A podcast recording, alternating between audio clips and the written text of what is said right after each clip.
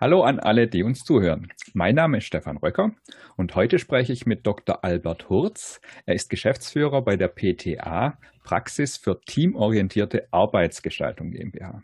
Dr. Albert Hurz wird auf der kommenden Lean Around the Clock, die vom 21. bis 29. Januar, ihr wisst schon, wegen der Pandemie als LATC 2021 at Home im Online-Format stattfinden wird, als Speaker mit dabei sein.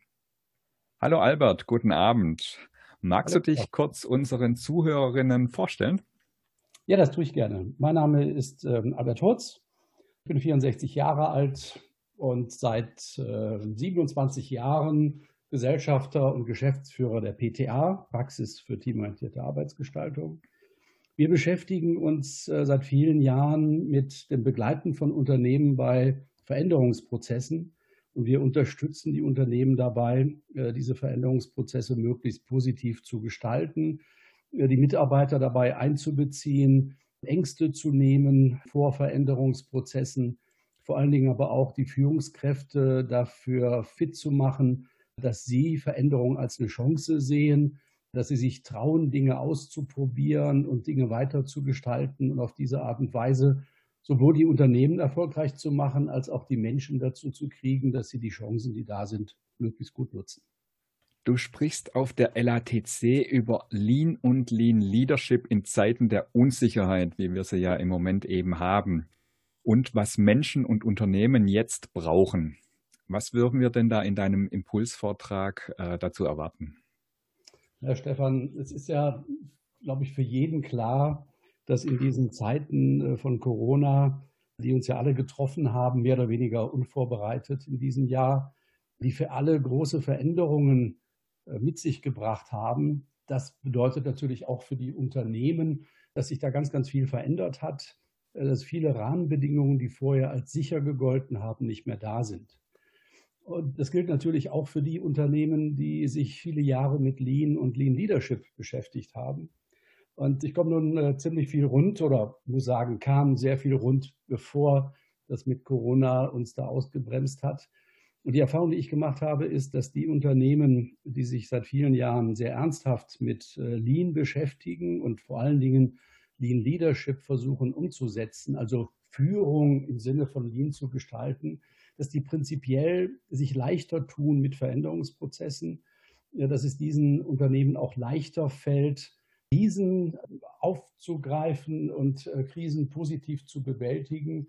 Und der, der zentrale Schlüssel dabei ist, wie äh, ich es schaffe, als Führungskraft, aber eben auch als Unternehmen, also als einzelner Mensch und als Unternehmensorganisation es schaffen kann, in dieser Situation nicht eben in, in Schockstarre zu geraten, es nicht schaffen kann, so einfach ratlos zu sein, nicht weiter zu wissen, sondern der entscheidende Punkt ist der, dass ich es schaffe, die Chancen zu erkennen, die Chancen wahrzunehmen. Und äh, das ist eigentlich der wesentliche Kern, um den es geht in meinem Vortrag. Ich möchte gerne so ein bisschen über die Psychologie der Unsicherheit sprechen. Was ist das eigentlich, was das macht mit uns, wenn wir in Zeiten von Unsicherung äh, Unsicherheit leben? Was passiert bei uns? Was sind die Mechanismen, die mehr oder weniger bei uns allen greifen? Und was können wir tun, um in diesen Zeiten eben möglichst gut und möglichst angemessen zu äh, reagieren? Das heißt, ich versuche darzustellen, was sind eigentlich die Dinge, die wir tun bei Unsicherheit, was sind da die Verhaltensmuster.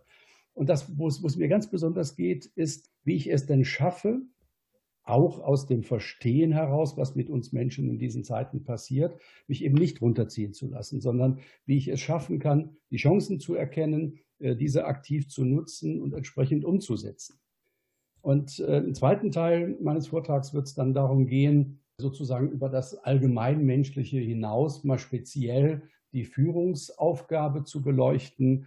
Was kann ich tun als Führungskraft, um selbst angemessen auf Unsicherheit zu reagieren?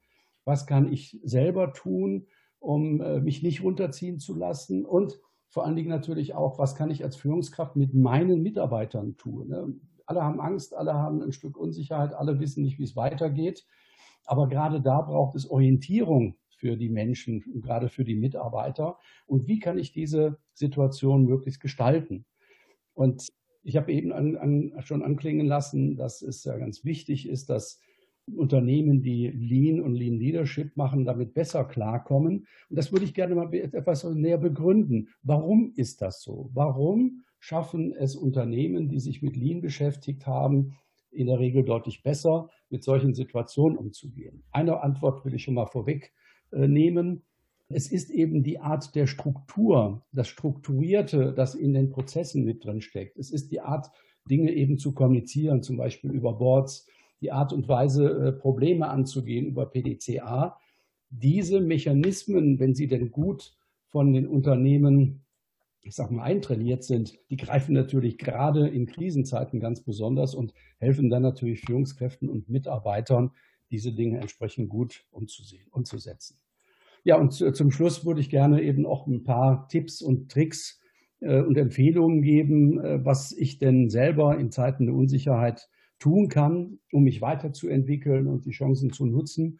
Und ja, zum, zum Ende hin eben Mut machen, die, diese Zeiten eben nicht als schreckliches Ereignis zu sehen, sondern als die Chance, neue Dinge zu lernen und sich mit neuen Dingen auseinanderzusetzen.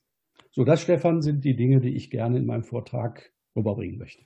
Magst du mir vielleicht noch eine Frage beantworten? Du hast ähm, in deinem Teaser jetzt gerade über Schockstarre, sich nicht runterziehen lassen gesprochen. Ähm, und wie ich es in, in, in diesen Zeiten der Unsicherheit, die jetzt sozusagen durch die Pandemie ja nochmal sozusagen unterm Brennglas verstärkt wurden, wie schaffe ich es da, mich nicht runterziehen zu lassen, sondern wirklich jetzt Chancen zu erkennen und, und aktiv voranzutreiben und es zu nutzen? Ja, das ist eigentlich, eigentlich ja die, die interessanteste Frage überhaupt in diesem Kontext. Und da können wir ja alle im Moment ähm, sehen und erleben, jeden Tag in unserem Umfeld, im Freundeskreis, im, Kreis der Familie, wie die Menschen eben ganz, ganz unterschiedlich reagieren. Und äh, wenn man sich das mal genau anguckt, wie die Muster denn sind, wie, wie die Menschen mit solchen Situationen umgehen, dann gibt es die einen, äh, die sich hilflos fühlen und zum Beispiel dann nach Verschwörungstheorien und Ähnlichem greifen, weil sie selbst gar nicht sehen, dass sie da etwas tun können. Und dann brauchen sie etwas, was ihnen das erklärt, möglichst einfach und, und möglichst suggestiv. Und die, die, leugnen natürlich dann auch ein Stück der Realität und blenden sie aus. Aber das ist das, was ihnen hilft, diese Situation äh, zu überstehen. Dass das nicht äh, die, der, der konstruktive Weg ist, ist eben auch ganz klar. Und deswegen sozusagen die Gegenseite das sind Menschen, die ähm, natürlich auch äh, wie alle anderen zunächst mal in der Schockstarre sind. Äh, das geht mir selber auch so. Äh, wenn ich mit, mit Dingen konfrontiert werde, dann ist natürlich zuerst mal da, dass man äh, geschockt ist, dass man äh, nicht einen klaren Blick hat. Und den, der Mechanismus, den man tatsächlich auch trainieren kann und den ich auch gerne etwas genauer beschreiben möchte in meinem Vortrag, ist, dass du das schaffst, ganz bewusst zu sagen, so, das ist jetzt die Situation und nehme sie an.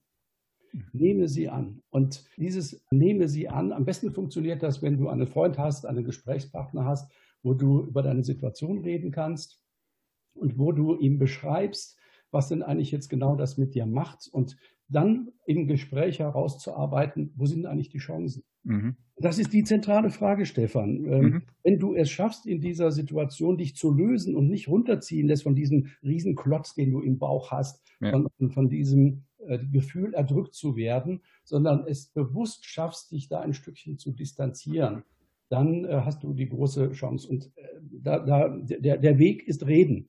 Also mhm. meine Erfahrung ist äh, mit, mit vielen Menschen, mit denen ich hier zu tun hatte und natürlich auch in meinem Umfeld, äh, wo ich das erlebe, dass Menschen, die es schaffen, das, was bei ihnen passiert, in Worte zu fassen und es rauszulassen, die haben auch am ehesten die Chance, dass sie die positiven Dinge wahrnehmen können, dass sie sich dann nicht runterziehen lassen.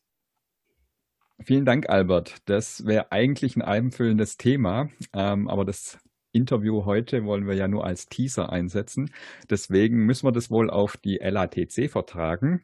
Und alle, die den Impuls von Dr. Albert Hurz live mitverfolgen und sich per Chat auch interaktiv beteiligen möchten, die sollten sich den Dienstag, 26. Januar, 12 Uhr merken und sich, falls ihr es noch nicht getan habt, ein Ticket unter leanaroundtheclock.de sichern. Wenn ihr an dem Termin keine Zeit habt und nicht mit live dabei sein könnt, dann steht der Vortrag nach der Veranstaltung als Aufzeichnung zur Verfügung, wie übrigens natürlich alle Vorträge der LATC. Die könnt ihr dann also im Nachhinein euch auch alle nochmal angucken. Albert, dir vielen Dank für das kurze Interview. Ich bin sehr gespannt. Vielen Dank, Stefan, dir auch noch einen schönen Abend.